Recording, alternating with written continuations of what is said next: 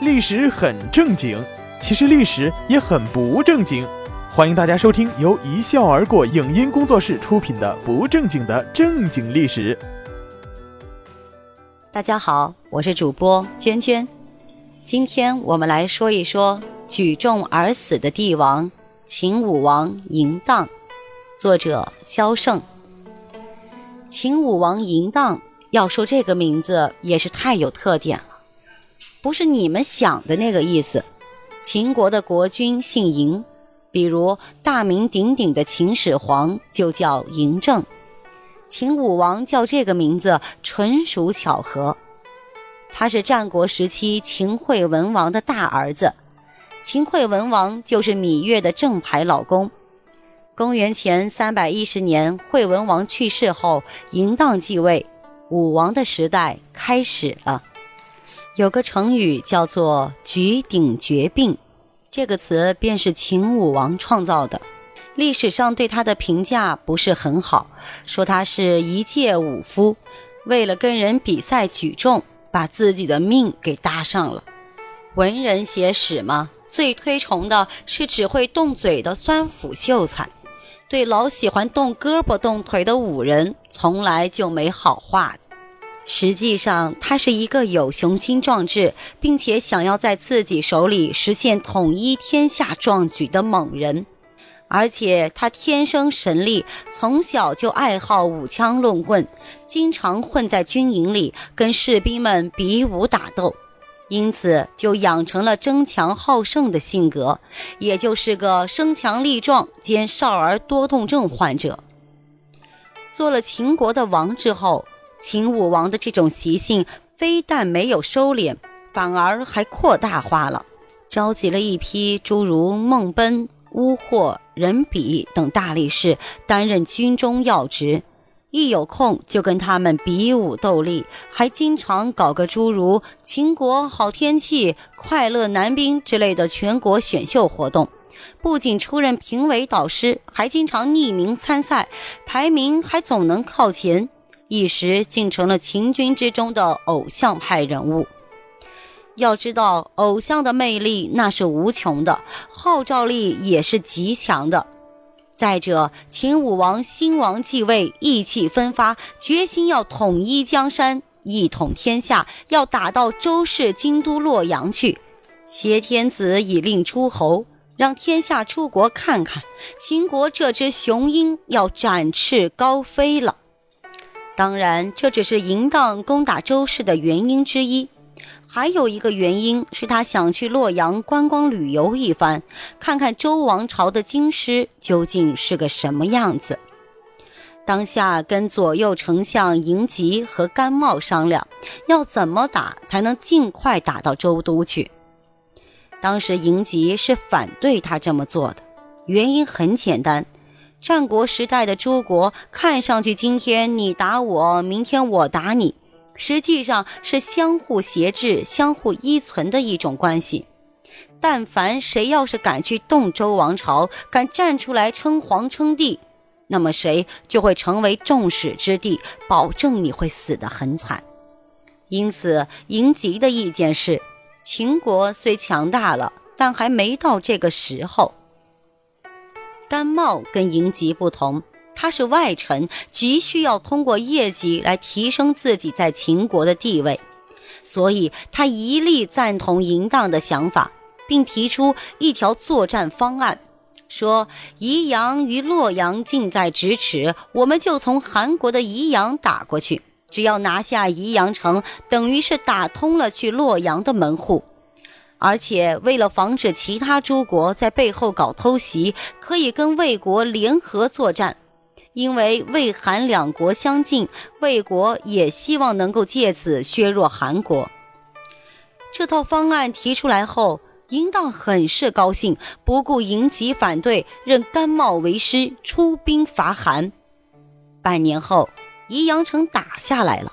嬴荡赶到宜阳跟甘茂会合，哈哈笑道：“丞相，你太厉害了！此番伐韩成功，你当属首功。”现在去洛阳的门户已经打通了，你就跟我一起去周氏参观参观吧。就这样，一行人浩浩荡荡的去周王朝的首都观光旅游了。由于秦国一直偏安于西边，包括嬴荡在内，所有人都没有去中原的王室参观过。大家兴致都很高，一路上坐着车，唱着歌，涮着火锅，兴趣冲冲的就奔洛阳而去了。可是到了那边之后，所有的人都失望了。周氏的京师居然满大街都长着草，就连周朝皇帝住的皇宫都已经是年久失修、一派破落的景象。京城的老百姓也没有想象中的那么好，均是穿着破旧的衣服，三三两两、无精打采的在路上走着。秦人一看这幅图景，惊讶的下巴都快掉地上了。这哪里是王室所在呀？这简直就像是乡下的姥姥家，一点生气和热闹气氛都没有。说好的五星级酒店呢？说好的时尚美魔女呢？说好的海鲜大餐呢？豪华帝都一日游怎么改农家乐了？淫荡失望极了。花了这么大的力气，原以为带兵浩浩荡荡的环游一番金碧辉煌的京师后，可以向列国炫耀秦国是怎么征服周王朝的。现在看来，跟侵占一个乡村没什么区别。别说没有炫耀的资本，还会因为花了大价钱却走了一趟乡村观光游，被人笑话。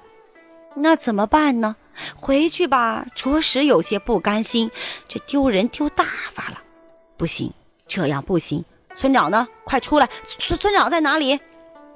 要说这村长周好王，人家好歹也是诸侯国名义上的皇帝呀，这太不拿村长当干部了，哪能招之则来，挥之则去？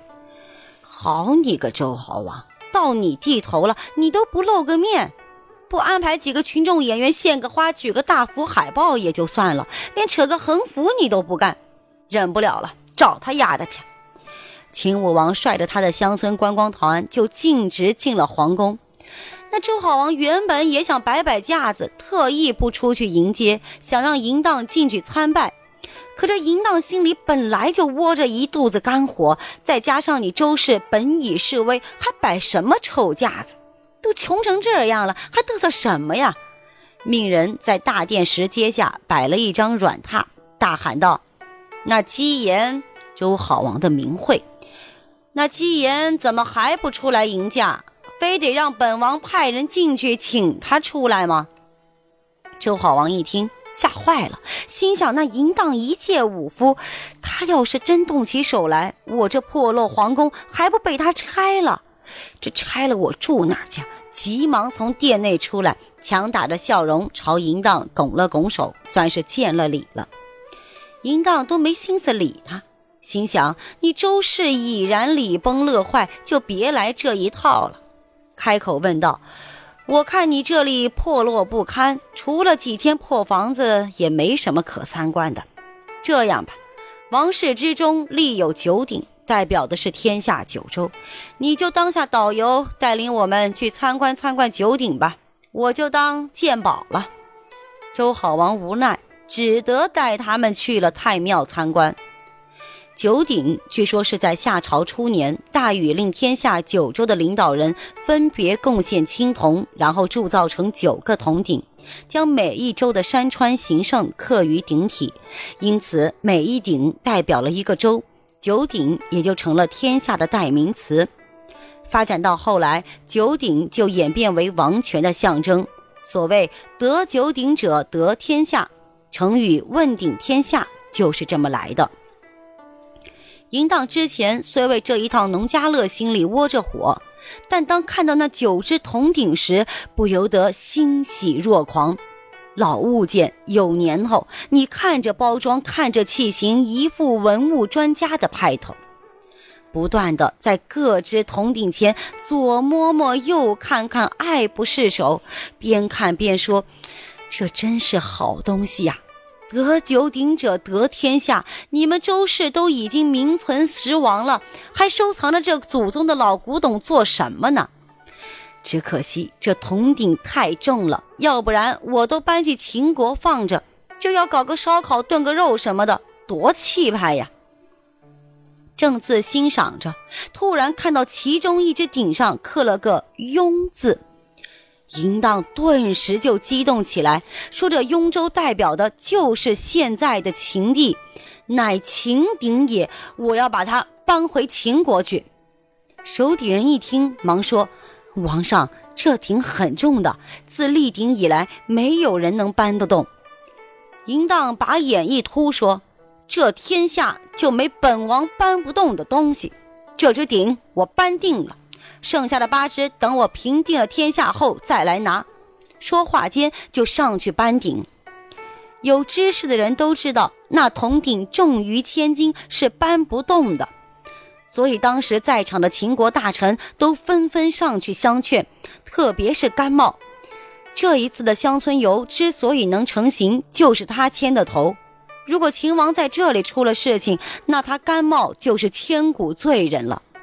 见淫荡撸起袖子就要搬鼎，扑上去跪在淫荡面前，哭喊着说：“王上啊，这鼎太重，真的搬不得，小心把腰闪到了。你就算要搬，把士兵们叫上来一起扛上车就是了。这种体力活，怎么轮也轮不到你亲自来干呢？”淫荡那可是练家的出身，就听不得这个。听了甘茂之言，不由得气大一处来，一脚把甘茂踢开了，说：“我大秦男儿搬区区一只铜鼎，还要让士兵一起来扛，岂不让天下人笑话我大秦无能吗？”说话间，撸撸袖子又要上去。这时候，孟奔实在看不下去了。跳出来说：“王上，您先歇着，搬运这么一只铜鼎，不需要你亲自动手，让我来就得了。你那大炮打这只小苍蝇犯不上，我来。”淫荡一听，很是高兴，说：“这才是我大秦好男儿。”那孟奔走到铜鼎之前，把上半身的衣服都脱了。露出一身坚实的肌肉，然后一俯身，一弯腰，两手抓住铜鼎的两只脚，先是微微一使力，试了试鼎的重量，嚯的一声大喝，那铜鼎随着他的这一声喝摇了一摇，随即一寸一寸的离开地面。在场众人见状，倒吸了一口凉气，谁也不曾想到，如此巨大的铜鼎居然真被他举了起来。然而，也就是在这时，变故陡生，在全场人众屏声凝气儿的当儿，只听“咔嚓”一脆响。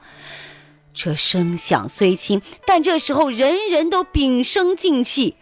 偌大的太庙之中，落针可闻，这一声响却清楚地钻入了大家的耳朵里。所有人似乎都在同一时刻意识到了什么。脸色顿时就变了。果然，只见孟奔涨红的脸上一阵痛苦的抽搐，紧接着两条手臂鲜血迸溅，白森森的骨头透肉而出。唉，苍蝇腿太重，把他手臂压折了。淫荡离孟奔最近，忙不迭走上去抱住孟奔，大叫了声：“好白！”哦，不对。是孟将军，孟奔咬着钢牙道：“末将无能，叫秦国丢脸了。”淫荡铁青着脸说：“丢什么脸？还有我呢，我还没脱呢。”话落间，叫人把孟奔抬了下去，他自己甩掉上衣，走向了铜鼎。在场的秦人想再去劝，可他们心里都明白，地球人已经无法阻止淫荡举鼎了。所以都忍住了，没再去相劝。淫荡走进雍字鼎跟前，一弯腰，单手一拉鼎足，试了试铜鼎的重量，再把另一手也握在鼎足上面，大喝升旗。铜鼎果真应声而起，慢慢的随着淫荡身体的站直，铜鼎也升了起来，直至被他举过头顶，用两手举在半空。所有人都愣了。此时的淫荡头顶之上高高的顶着这大鼎，两眼突出，面色涨红，宛若天神一般。周氏君臣什么时候见过这种情景？均是惊为天人，心想：怪不得秦国可称雄于天下，王上尚如此神勇，士兵岂不是如同虎狼？淫荡把大鼎举起之后，环着四周绕了一圈，等要把鼎放下来时，心下暗吃了一惊。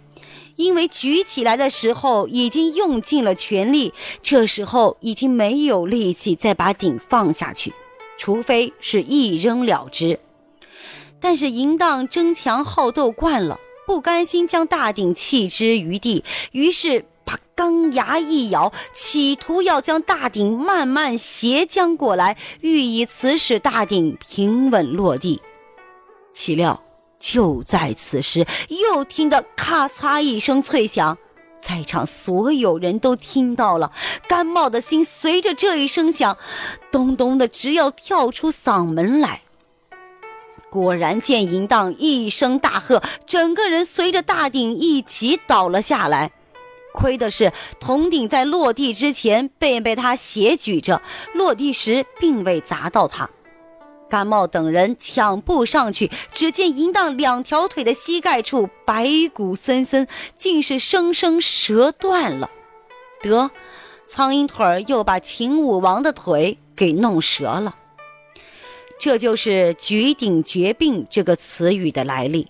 为了创造这个词语，淫荡负了生命，甚至都没有坚持着撑到秦国，死在了半道上。唉。这奥运会应该颁个特别奖章的。你看现在举重都举那个杠铃，一看架势不对，马上就扔。淫荡这是用生命的代价为运动器材的进步做出了卓越的贡献呐！听众朋友们，珍爱生命，拒绝蛮干。秦武王死了之后，有一个最近非常火的人物上场了，谁呀？芈月。继位的秦昭襄王是秦武王嬴荡的弟弟，芈月就是他的亲妈。感谢大家的收听，这里是一笑而过工作室出品的不正经的正经历史，我是主播娟娟，我们下一期再见。